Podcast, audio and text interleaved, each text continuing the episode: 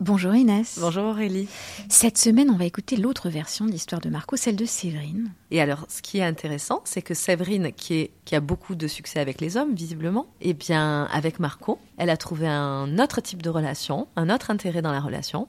Elle a trouvé autre chose et nous allons découvrir cette semaine quoi euh, J'avais plutôt envie d'inverser les rôles euh, et, et, Marco, je sentais aussi me donner la possibilité de, de me positionner à un endroit où, où c'était peut-être plus moi qui allais pouvoir être prédatrice, où je sentais que je pourrais avoir la main, où je sentais que je pourrais avoir le choix, et, et, et cette place-là, elle me convenait.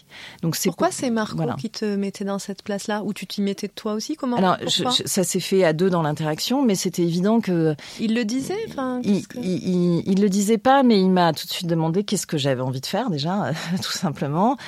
Euh, il m'a dit c'est toi qui décideras. De toute façon, c'est toujours les femmes qui Et il avait raison.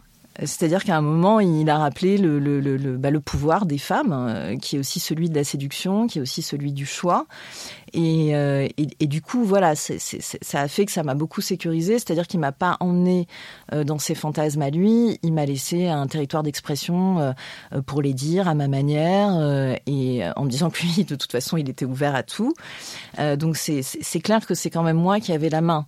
Et il faut quand même préciser que pour rentrer dans un club échangiste, il faut être avec une femme. C'est la femme qui qui fait pénétrer l'homme dans le club échangiste quelque part. Oui, tout à fait. De ce point de vue-là, on est un peu un, un passe-droit euh, très utile pour euh, effectivement euh, rentrer dans, dans ces milieux-là.